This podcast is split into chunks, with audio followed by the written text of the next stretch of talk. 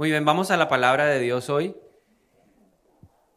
Jeremías 35. Le quiero compartir esta palabra que eh, el Señor usó para, como para moverme un poquito y, reflexionar. En Jeremías 35, el Señor le da un mensaje a, Jeremías que dice lo siguiente. Este es el mensaje que el Señor le dio a Jeremías cuando Joacim, hijo de Josías, era rey de Judá.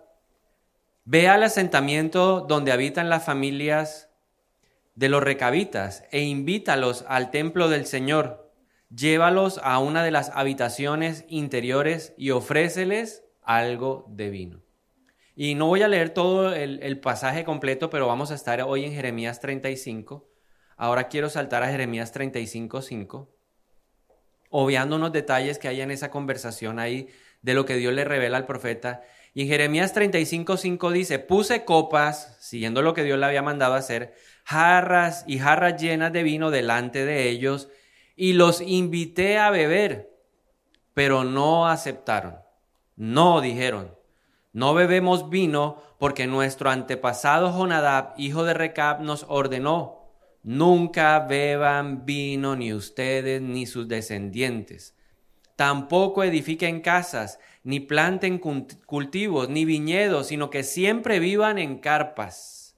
Si ustedes obedecen estos mandamientos, vivirán largas vidas, largas y buenas vidas en la tierra. Así que le hemos obedecido en todas estas cosas.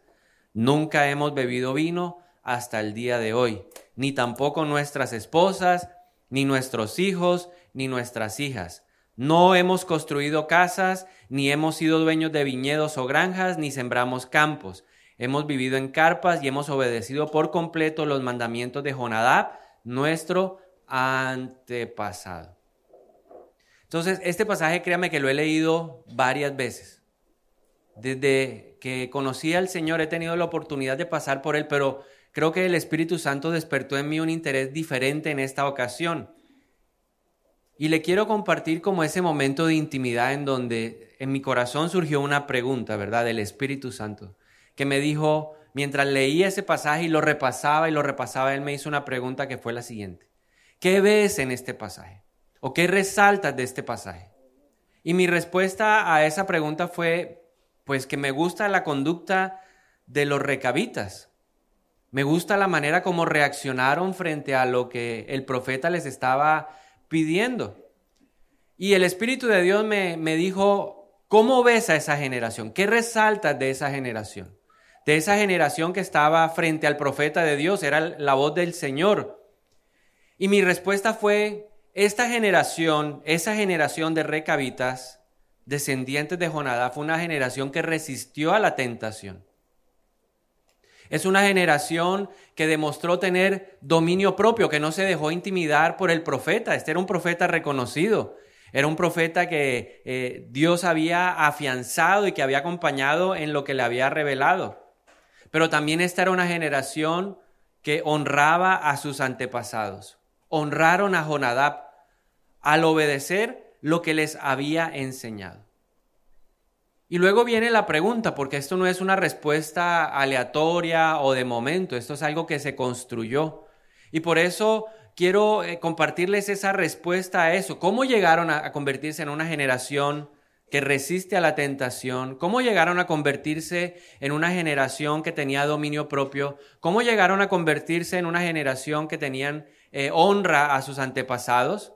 La respuesta es por lo que hizo alguien tiempo atrás llamado Jonadab. Si no hubiera sido por Jonadab, por algo que él hizo o por cosas que él hizo, no nos hubiéramos encontrado en la Biblia con una generación lista, dispuesta a resistir en los tiempos malos. Jonadab hizo algo que necesitamos aprender.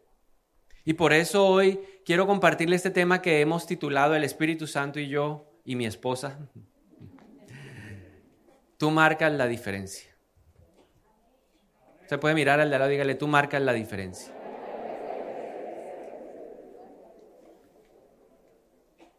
Jonadá marcó la diferencia. Él hizo algo distinto.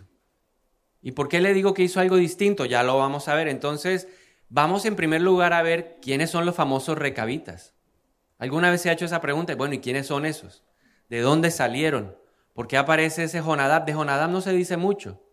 Hay una pequeña referencia de él en la Biblia que la vamos a ver en el día de hoy. En primer lugar, nos vamos a devolver en el tiempo y vamos a ir a Génesis 25. En Génesis 25 la Biblia nos dice que Abraham, después de la muerte de Sara, se casó con una mujer llamada Setura y con ella tuvo varios hijos, dentro de los cuales resaltamos a Madián. ¿Recuerdan quién es Madián? El papá de los madianitas. ¿Y quién era un madianita importante en la historia del pueblo de Dios? Jetro. Para aquellos que no saben quién es Jetro, Jetro era el suegro de Moisés. Yo espero que sepa quién es Moisés, ¿no?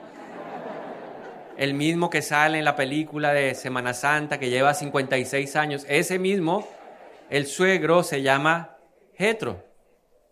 Jetro era madianita.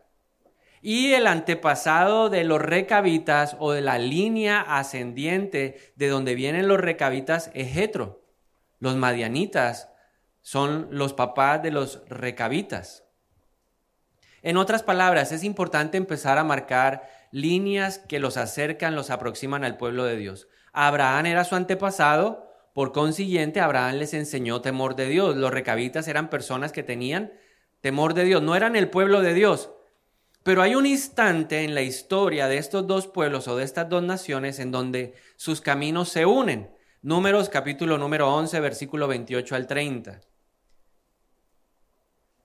En este pasaje no lo vamos a leer, simplemente le quiero hacer referencia de que vemos a Moisés pidiéndole a su cuñado Obed que lo acompañe en el viaje hacia la tierra prometida. ¿Por qué le pide Moisés esto? Y le dice algo claro, le dice, mira, nadie conoce el desierto como tú lo conoces. Nadie sabe los lugares donde vamos a acampar como nadie los conoce como tú. Tienes ese conocimiento del desierto que necesitamos.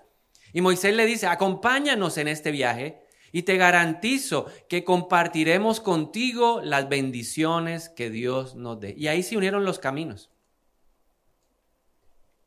Y Obed y sus generaciones acompañaron a Israel, entraron en la tierra prometida, se instalaron en la tierra prometida, compartían la tierra de Canaán con los israelitas, pero nunca más se supo una historia interesante hasta que aparece Jonadab.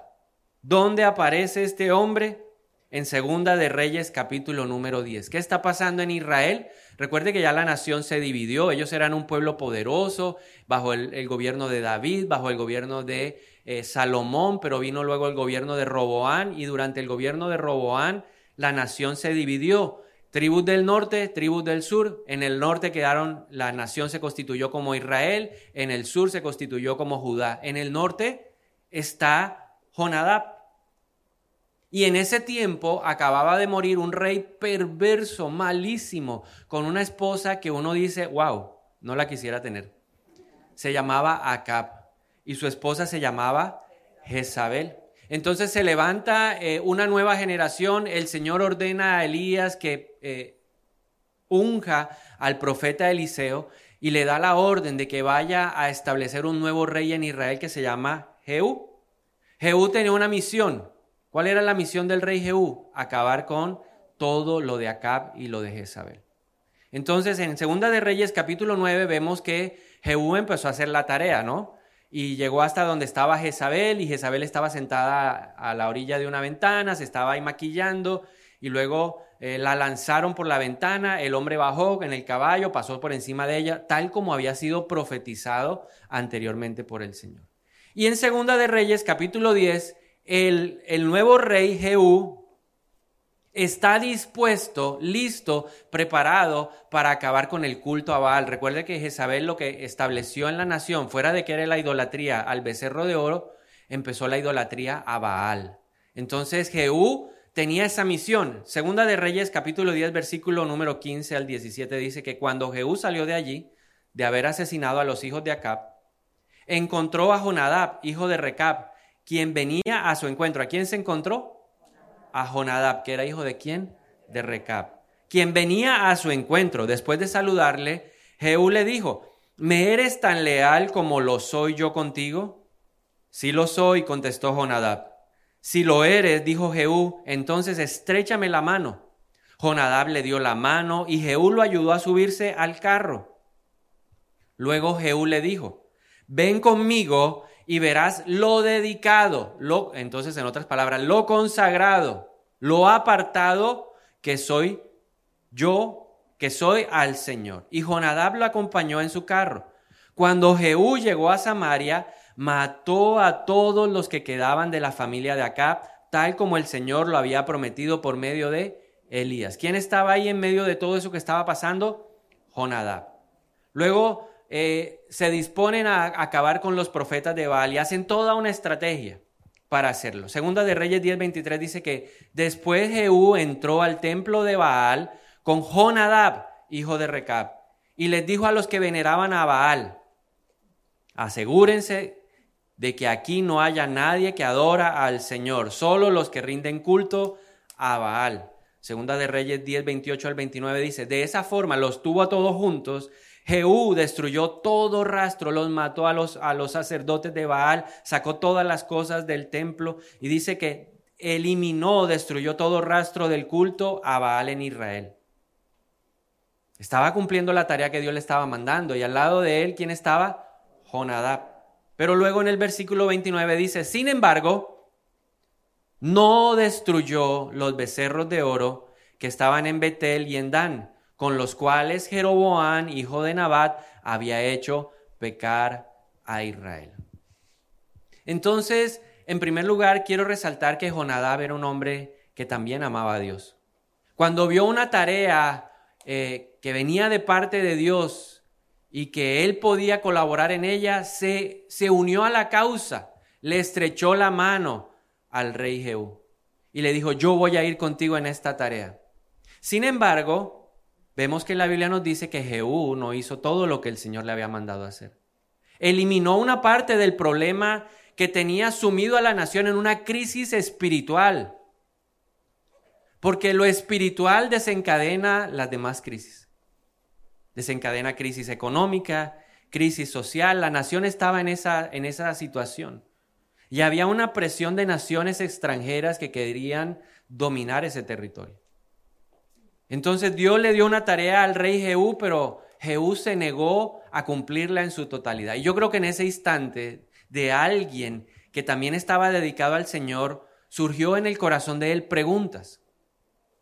Porque ahí yo creo que se inició la historia real de los recabitas, de hombres diferentes, de una generación que honra, de una generación que es capaz de tener dominio propio, de una generación que es capaz de resistir en los tiempos difíciles. Y Jonadab empezó a hacerse una pregunta. Este hombre que se, decía dedicado a Dios no hizo la tarea completa. Yo quiero hacer la tarea. Jonadab entendió algo que tú y yo tenemos que entender hoy. Él dijo, yo entiendo a partir de lo que estoy viendo que los tiempos no van a cambiar, o sea, los tiempos no van a progresar para bien. Los tiempos se van a poner peores. Ahora la Biblia lo anticipa, ¿no? Y dice que cada día los días serán más malos. No sé, nosotros tenemos la esperanza de que mañana sea mejor, pero en realidad mañana será el día más malo, en términos de eh, sociales, en términos de costumbres, yo hoy veo cosas que hace 35 años no veía. Hace, hace unos meses fuimos de vacaciones a Bogotá unos días. Y teníamos que tener a nuestros hijos, ojo, no mire eso, no mire eso. En el centro comercial, yo no le digo que estábamos en cualquier parte, estábamos en un centro comercial. Hombres besándose, mujeres besándose, la gente haciendo toda clase de cosas frente a los ojos de los demás. Antes había como un poquito más de, pudor, de, de, como de, sí, de reserva. Pero ya no, entonces nos tocaba ahí como, ¿qué hacemos, no? Y yo creo que Jonadab se hizo la misma pregunta. Pues sí, eliminamos a los profetas de Baal, pero quedó el mal mayor, lo que ha traído la destrucción a la nación, que fue el establecimiento de la idolatría por parte del rey Jeroboán cuando decidió hacer becerros de oro. Eso era lo mismo que, había aprendido, que habían aprendido los israelitas en Egipto y ahora lo repetían. Entonces él dijo, yo quiero tener una generación distinta. Y esa es la invitación. A ver, ¿cuántos son papás aquí ya? ¿Cuántos son abuelos? Porque veíamos en la prédica del pastor Ordóñez que un abuelo puede hacer la diferencia. Mi tocaya Bernarda hizo la diferencia. La gente todavía no cree que él se llama José Bernardo. ¿De verdad? ¿O le estaba tomando el pelo? No, de verdad, él se llama así. ¿Cuántos van a ser de los que aún no tienen hijos papás? ¿Cuántos tienen en su corazón ese sueño?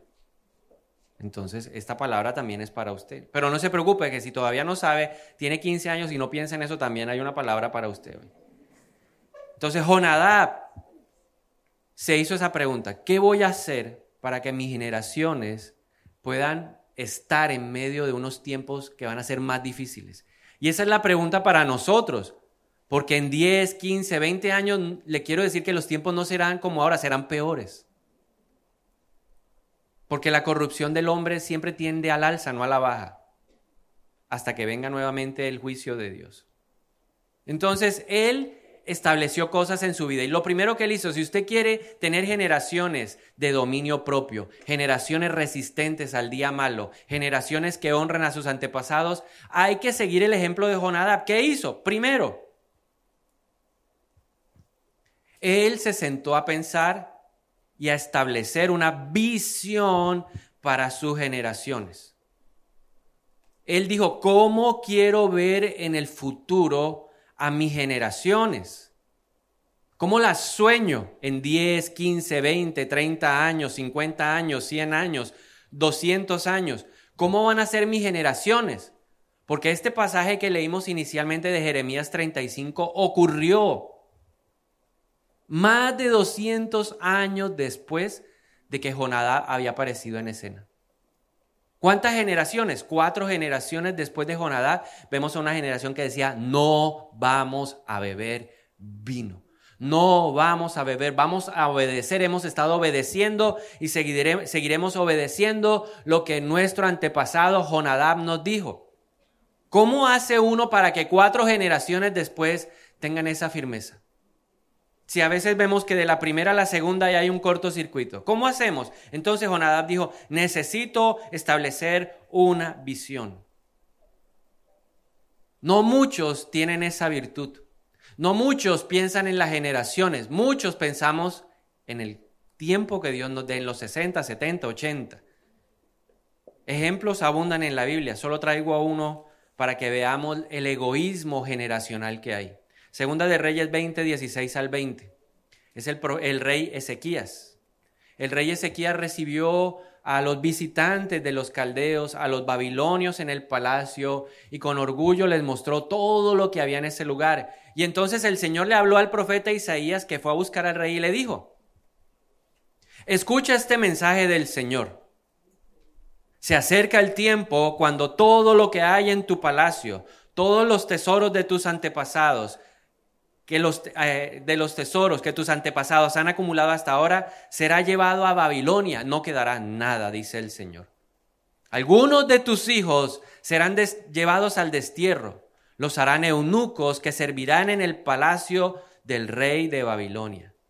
Y vea la respuesta del rey. Dice, entonces Ezequías dijo a Isaías, este mensaje que me has dado de parte del Señor es bueno le estaban diciendo, sus hijos se irán a la ruina, a la quiebra, las empresas que tengan se quebrarán, eso no prosperarán. Y el hombre que dijo, ay, gracias Dios, este mensaje es buenísimo. Pero mire lo que pensaba, ¿por qué dijo eso? Por lo menos habrá paz y seguridad mientras yo viva. O sea, el problema es que se lo aguanten los de allá. Yo ¿Ha visionado usted cómo va a ser el tiempo en 10, 15, 20, 30 años? En 10, 20, 30 años encontraremos a un mundo que es más hostil a la palabra de Dios, a los principios de Dios, a los valores de Dios. Hoy estamos viendo a un mundo que es hostil. Ahora Jesús dijo, no se extrañen de eso porque el mundo los perseguirá, el mundo los odiará. No pueden decir, cuando ustedes vean que el mundo los hable, ame, preocúpense porque no hay nada de común entre el Evangelio y el mundo. El mundo estará más corrupto y el mundo tendrá más maldad. El cambio no está en el hombre. El cambio está en Cristo. Entonces Jonadab dijo, el rey que se decía, Jehú decía que era un hombre consagrado a Dios, que era un hombre apartado para Dios, que tenía celo por las cosas de Dios, no terminó haciendo todo lo que Dios le había pedido hacer. Entonces, ¿qué quiero yo? Y él dijo, yo quiero una cosa. Quiero que mi familia sirva a Dios. Pase lo que pase. Suceda lo que suceda. No importan los tiempos que vengan, yo quiero una familia que sirva a Dios. Esa es la visión. Y él, se veía, él veía, cerraba sus ojos y decía, mis hijos están sirviendo en la casa de Dios, mis hijos sirven a Dios en el trabajo, mis hijos sirven a Dios en la calle, hagan lo que hagan, como dice la Biblia, ellos le están dando gloria a Dios. Y luego pensó en los nietos, y luego pensó en los bisnietos, y luego pensó en los tataranietos. Porque él entendía lo que dice el Salmo 127. Los hijos son una flecha hacia dónde apunten y hacia dónde vayan es responsabilidad de un padre. Nadie más tiene la responsabilidad. Dios le dice, bendición de Jehová son los hijos. Son como una flecha en la aljaba del guerrero. Y luego dice, qué bueno, qué bendición es el hombre que tiene llena su aljaba de flechas. O sea, qué bendición tener hijos. Pero los hijos son una responsabilidad delegada de Dios que Él necesita que nosotros apuntemos bien. Por eso Él dijo, yo voy a hacer todo lo necesario con mi vida, voy a establecer en mi casa cosas que se necesitan para que mi familia sirva a Dios. Proverbios 29, 18 dice, donde no hay visión, el pueblo se extravía. Si yo no sé para dónde voy, ¿qué van a saber mis hijos para dónde van?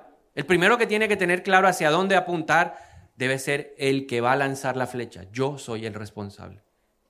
Entonces, yo quiero que mis generaciones sirvan a Dios. Eso fue lo que dijo Jonadab y es lo que yo también empecé a repetir. Yo dije, yo también quiero que mis generaciones sirvan a Dios. Entonces, lo segundo que hizo Jonadab, que le permitió tener generaciones relevantes con el Señor, es que él se comprometió con un proceso de purificación y de reforma espiritual. Jehú lo buscó y le dijo, no dice que Jehú lo encontró, dice, él iba camino buscando al rey. Y cuando el rey lo vio, le dijo, ¿estás comprometido conmigo en la causa? Y él dijo, yo estoy comprometido. ¿Cuál es la señal? Dame la mano y súbete al carro. Y él le dio la mano. Había un compromiso de Jonadab de renovar, de transformar la vida espiritual de su casa. Él lo hizo pensando en mi casa. Yo quiero que mi familia esté en un ambiente espiritual distinto al de la nación. Porque la, la, nación de Israel tenía un ambiente espiritual, idolatría, paganismo. ¿Será que Colombia es muy distinto? Pero Jehú dijo, yo estoy comprometido. Aquí está mi mano con la del rey para determinar, para establecer que yo estoy comprometido. La pregunta para nosotros es, ¿estamos comprometidos con el proceso de sanidad, de restauración espiritual? ¿Está usted dispuesto a pelear las batallas espirituales? No se conforme simplemente con venir un domingo. Con venir un domingo no se alcanza uno a limpiar, eso no sirve. Es insuficiente. Jehú lo que hizo fue insuficiente. Él estaba comprometido con una transformación espiritual, sí, pero a medias. Sus generaciones solamente estuvieron presentes con Dios cuatro más, porque Dios le dijo, bueno, has hecho cosas buenas, voy a dejar que gobiernes cuatro generaciones más, pero luego vinieron los asirios y desaparecieron la nación. Pero la generación de Jonadab, ¿qué? Permaneció. A pesar de las dificultades, a pesar de los problemas, a pesar de las vicisitudes de la vida, ellos permanecieron porque alguien tomó la decisión de comprometerse con su reforma espiritual y él hizo sus procesos. En otras palabras, si, si Jonadab viviera hoy, hubiera hecho camino de libertad.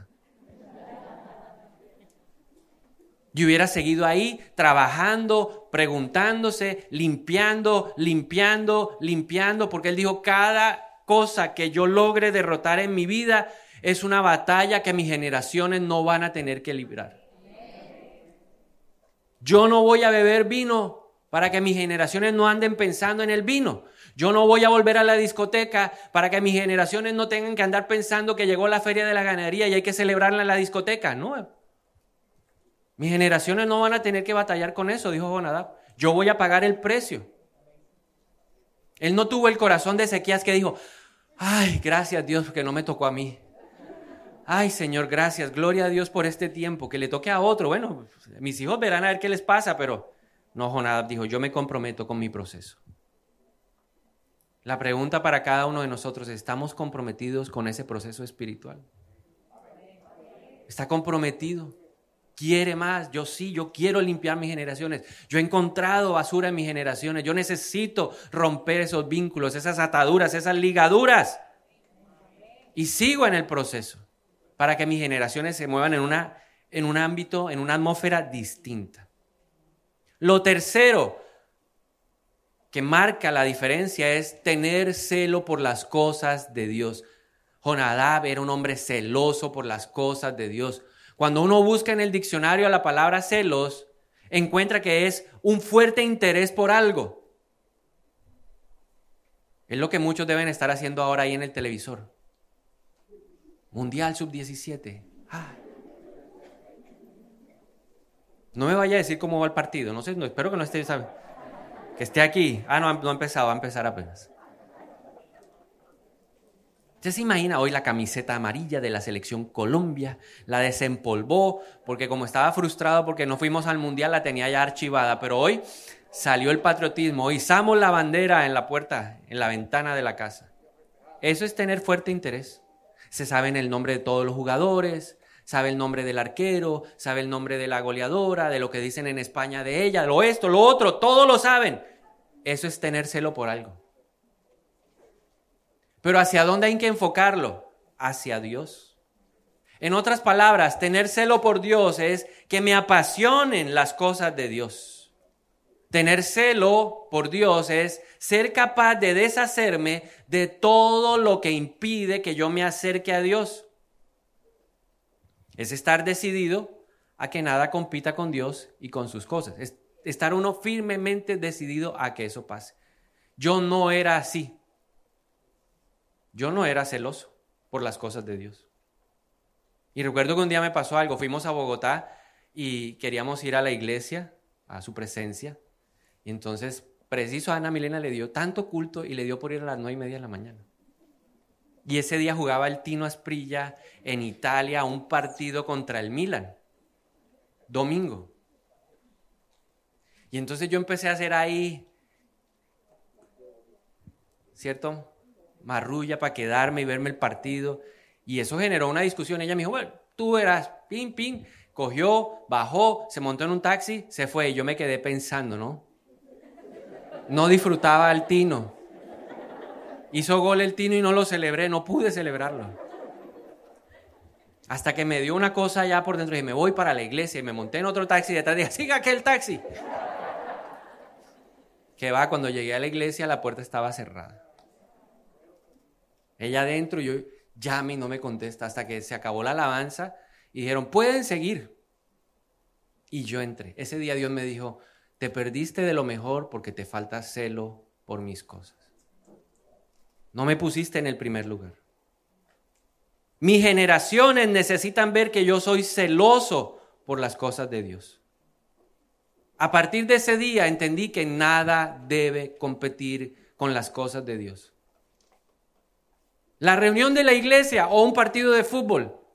La iglesia. A mis hijos les dicen, ah, que hay un cumpleaños. Ah, bueno, el cumpleaños después de la iglesia. Ah, aquí hay un piscinazo. Bueno, el piscinazo a las once y media. Que vamos para la finca después de la iglesia. Que nos vamos de viaje. Hace como 15 días me fui unos días de descanso y le dije, ellos, no, sí, la playa, rico, agua. Sí, pero después de la iglesia. ¿Por qué? Porque yo quiero que ellos sepan que nada ni nadie compite con las cosas de Dios. Ni asados, ni paseos, ni piscinazos, ni vacaciones compiten con las cosas de Dios. Nada compite, nada debe competir. Y eso fue lo que Jonadab dijo, nada va a competir con Dios. Nada. Porque ellos decían, no vamos a beber vino, porque vieron en Jonadab a un hombre que dijo, no, no, no, nada va a competir con Dios. En esta casa nada compite con Dios. Lo cuarto que hizo Jonadab fue establecer principios bíblicos en su casa. Los principios bíblicos son radicales. Cuando la gente los oye dice, qué barbaridad, es que allá sí son demasiado extremistas. Pues sí, es que la Biblia es extremista. La Biblia dice o blanco o negro. La Biblia te dice frío o caliente, tibio. No, no, no, no. Al que le gusta colorearlo de gris es a uno. No, Dios no. Dios dice blanco o negro. Él dice, andarán dos juntos si antes no se ponen de acuerdo. Hay gente que le pregunta a uno, ¿me puedo casar con un incrédulo? Que se puede, puede. Pero la Biblia dice, no te unas en yugo desigual. Interprételo. Así es Dios, ¿no? Dios es o blanco o negro. Entonces Jonadab dijo, voy a establecer principios en mi familia. Estos son los principios que van a regir mi casa. Él dijo, cero vino. En esta casa no hay cerveza en la nevera. En esta casa no hay botellas de whisky escondidas en la alacena. No, cero vino.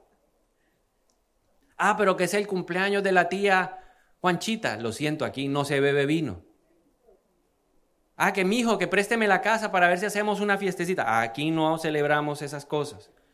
Él dijo, esos son los principios de mi casa. Él dijo, no al vino, no a vivir en casas, no a cultivar, no a cosechar la uva. Y él lo hizo pensando que esos principios le ayudarían a él y a su familia a depender más de Dios.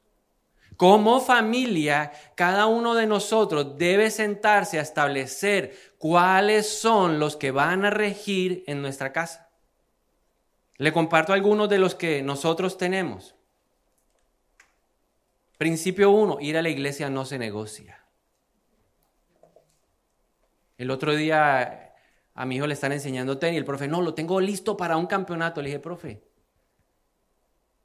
si es viernes por la noche, sábado por la mañana y sábado por la tarde viene, el domingo no cuente con nosotros. Después de tres de la tarde si quiere, pero antes no. Ah, pero es que no, no. Y no me le meta eso al niño. Porque él ya sabe que no puede. Porque ir a la iglesia en mi casa, estoy hablando de mi casa, no se negocia. ¿Qué más pasa en mi casa? No se escucha música secular. Ah, pero que la niña no es cristiana. No me interesa. Cuando ella llegue, le digo, aquí, estas son las reglas. No se escucha vallenato.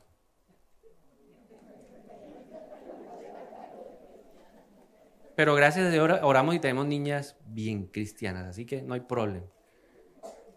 Yo le digo a, la que trabaja con nosotros, le digo, tú le vas a dar, o sea, voy a decirle a, Martín Alonso que lo tienes en YouTube punteando. Está bien, hágale.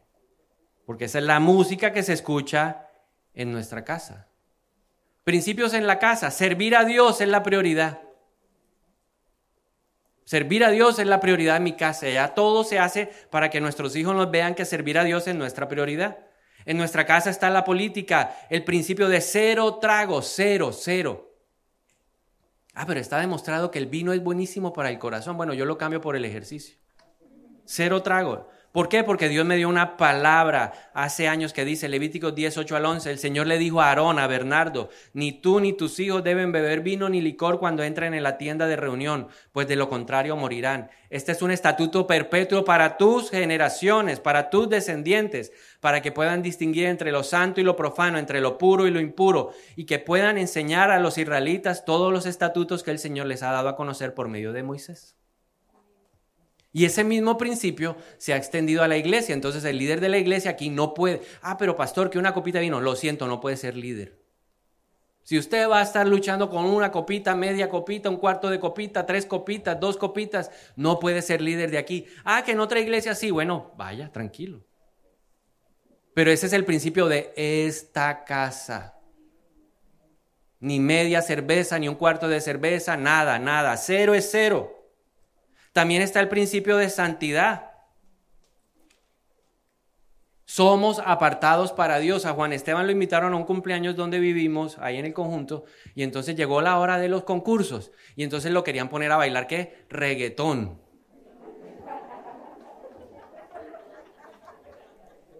¿Y qué dijo él? No, no, no, no. Yo no, prefiero perder el premio, yo no puedo, porque en mi casa me han enseñado que no, no, no, no. Porque la Biblia dice que mi cuerpo es para adorar a quién?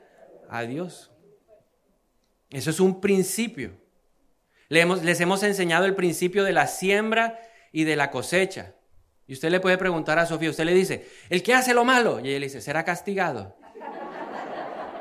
Y el que hace lo bueno, será recompensado. Principio de siembra y cosecha. Les hemos enseñado sujeción y obediencia. No porque son los hijos de los pastores hacen lo que se les dé la gana en el colegio. Un día una profesora me dijo, ayúdeme, ayúdeme, ayúdeme, ayúdeme. Hágale usted que es la profesora. Usted tiene la autoridad. Proceda como usted debe proceder. A la una de la tarde me encargo yo. Pero ahí antes usted, porque tienen que aprender sujeción y obediencia. Les enseñamos compasión y generosidad. Ahora, el 19, van a participar de la campaña del colegio de ayudar a un niño necesitado. Tienen el nombre del niño, oran por el niño, nos acompañan a comprarle las cosas, a entregar las cosas para que aprendan compasión y generosidad. Está el principio de leer la Biblia y orar. Tienen. ¿Quién hace el devocional con Juan Esteban? Y me busca, acompáñame, ayúdame. Y yo, claro, claro, puedo estar cansado, pero ese es un principio que yo tengo que establecer. Y el principio de la verdad ante todo. Si la verdad no somos nada, porque la mentira abunda en los hijos de Satanás. Son principios de mi casa, porque yo estoy pensando no en ellos, estoy pensando en mis generaciones. Y en quinto lugar, para terminar, hay que liderar con el ejemplo.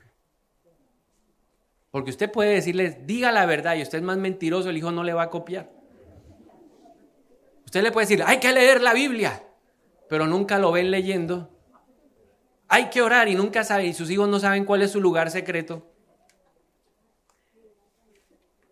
Es que hay que ser compasivos y llega usted aquí y le dicen del corazón del Padre, por favor colabore. Esta gente sí pide plata.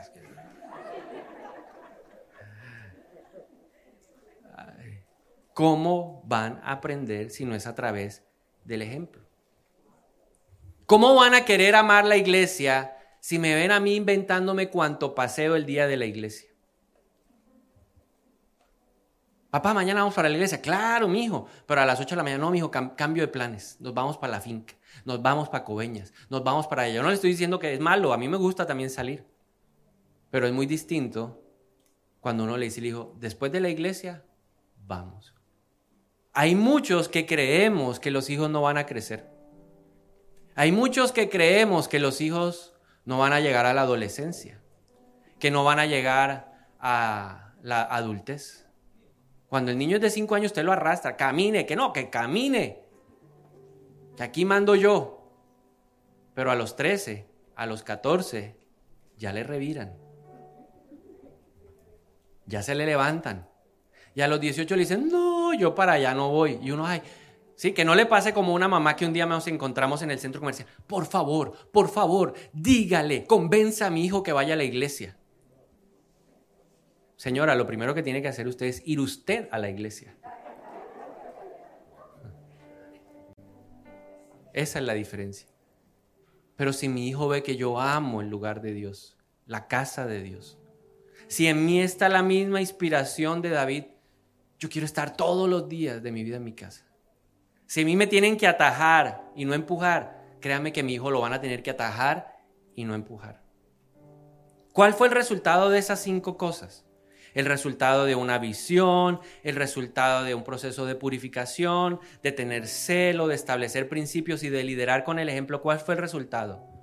La Biblia dice que los recabitas eran hijos de obediencia. Fueron hijos de obediencia. Ellos vieron en sus generaciones en sus antepasados, cosas que les dio bendición, porque es que cuando usted practica los principios bíblicos hay recompensa. La Biblia dice que el que busca a Dios será galardonado. La Biblia dice que Dios honra a los que lo honran. Cuando usted hace las cosas de corazón, porque la pasión tiene una particularidad o una característica esencial, y es que nace del amor, no de la obligación. Y cuando uno hace las cosas con pasión, por amor, Dios ve eso y dice, yo voy a recompensar a los que me son leales. Ellos aprendieron, los recabitas aprendieron que la honra, que la obediencia traía prosperidad. Efesios 6, 1, 2 dice, hijos, obedezcan en el Señor a sus padres porque esto es justo. Honra a tu padre y a tu madre, que es el primer mandamiento con promesa, para que te vaya bien y disfrutes de una larga vida en la tierra. ¿Por qué los recabitas? Y Dios dice, ¿cuál fue la palabra al final que Jeremías dice? Dios le dijo, hay que aprender de los recabitas. Habló un hombre, Jonadab, y sus generaciones lo obedecieron. En cambio, yo le he hablado a mis propios hijos, que es Israel, les he enviado a múltiples profetas y no han querido escuchar. Quiero que vean la diferencia. Hablándole a la nación, y le dijo, por causa de su obediencia, ahora doy una promesa a esa familia de los recabitas. Y el Señor dijo, ninguna, no faltará una generación, no faltará hijos de, de los recabitas que estén en mi presencia. ¿Será que eso no fue una recompensa para Jonadab? ¿Será que Jonadab escuchándose en el cielo no dijo, valió la pena? ¿Valió la pena ser radical? ¿Valió la pena no volver a comprar cerveza ni recibir al compadre que vamos a ver el partido del mundial ahora con la cervecita, el traguito, el domingo, el asadito? ¿Será que no valió la pena? Jonadab dijo, valió la pena. Valió la pena marcar a mis generaciones. Valió la pena poner a Dios en el primer lugar. Porque las recompensas no solamente serán eternas, también hay recompensas terrenales. Y la mayor recompensa que un papá puede recibir es ver a sus hijos sirviendo a Dios. Pero la clave ¿dónde está? Ser radicales. Porque Dios es radical. Si nosotros somos tibios, nuestras generaciones serán tibias como las de Jehú. Ninguna generación de Jehú hizo lo bueno delante de los ojos del Señor. Jehú tenía todo para cambiar sus generaciones y no lo hizo. Jonadab, un desconocido, un recabita, no era ni siquiera israelita. Pero Dios dijo, sus generaciones siempre estarán delante de mí. ¿Sí se da cuenta la diferencia? Y quiero terminar diciéndole a los hijos lo siguiente. Si en tu casa tus papás, tus abuelos son como Jonadab, aunque te moleste, aunque te incomode, aunque te dé rabia, honralos. Te garantizo, te aseguro que te va a ir bien. Vas a prosperar, porque a veces los hijos se incomodan con el papá. Ah, pero otra vez, pero es que el partido de fútbol, es que yo tengo que ir, es que nada. Si el papá le dijo primero lo de Dios y después la añadidura, primero lo de Dios, le garantizo que usted tendrá, tendrá larga vida y le irá bien en todo lo que haga. Pero le digo también a los hijos, si en su casa no hay un Jonadab, usted dice, no, mi papá, hmm, mi papá es peor que Jeroboam. Si en su casa no hay un Jonadab que le esté mostrando el camino, hoy Dios le está diciendo, tú puedes ser ese Jonadab. Sí, nadie, nadie hablaba de los recabitas. ¿Quiénes son esos? Hmm. Llegaron, se juntaron, se mezclaron, nadie hablaba de ellos hasta que apareció un Jonadab. Tú puedes ser el Jonadab de tu casa. Tú puedes ser de aquel que se escriba en, la, en el libro de la vida y hubo uno de esta familia que cambió sus generaciones. Hubo uno que se levantó, uno que trabajó la purificación, hubo que uno que tuvo celo por las cosas de Dios, uno que estableció principios en su casa, uno que dijo yo voy a liderar con el ejemplo, yo le voy a mostrar a ellos que no vamos a beber en esta casa y no bebimos, arrasamos eh, eh, todo el conjunto ese decidir de, de Diomedes Díaz. Y lo cambiamos por música que exalta el nombre de Dios y decidimos transformar nuestra manera de vivir y de hacer las cosas. ¿Cómo quieres ser tú visto por tus generaciones? Tú puedes cambiar la historia. Ah, que no, como abuelo puedes cambiar la historia. Como papá puedes cambiar la historia. Aún como tío creo que puedes cambiar la historia. Hay que pagar el precio. Señor, y hoy oramos. Y si usted se quiere poner de pie y orar, acompáñeme porque necesitamos marcar las generaciones.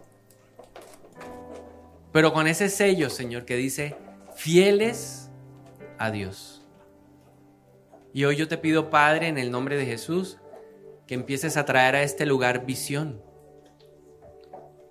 Te pedimos perdón si hemos sido una generación egoísta como Ezequías que solo piensa en Él, ay, yo, yo, yo, mientras todo esté bien en mi generación, pues cada quien después verá, Señor, yo te pido perdón si hemos sido cortos de visión, si hemos sido limitados por nuestro egoísmo.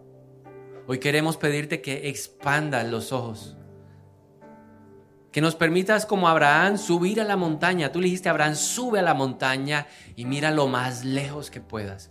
Y hoy lo mismo nos estás diciendo que subamos a la montaña y que miremos lo más lejos a nuestras generaciones. Porque tu palabra dice, a través de ti, a través de cada uno de nosotros, tú quieres bendecir mil mil generaciones, Señor, que podamos ver que vamos a, trabajar por esas generaciones. Yo te pido hoy, Padre, en el nombre de Jesús, que despiertes la visión, que podamos escribirla en tablas, porque creemos que al escribirla vamos a poder tener claridad hacia dónde vamos a apuntar. Hoy oramos en el nombre de Jesús para que podamos establecer en nuestra vida ese, ese sendero de, de la libertad espiritual, de libertad, de limpiarnos en el nombre de Jesús, estar dispuestos a pagar el precio que sea necesario para limpiar nuestra vida de esas ataduras, de esas ligaduras de impiedad. Hoy oramos para que tu palabra sea la fuente que inspire nuestros principios en casa. Oramos en el nombre de Jesús para que podamos liderar con el ejemplo. Ayúdanos, Espíritu de Dios.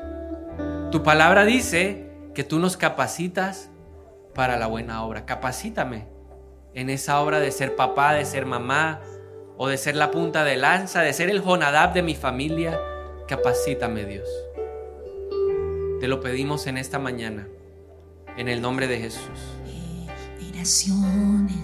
Tu familia y tus hijos y los hijos de tus hijos, Señor, que te cubra con su gracia hasta mil generaciones, tu familia.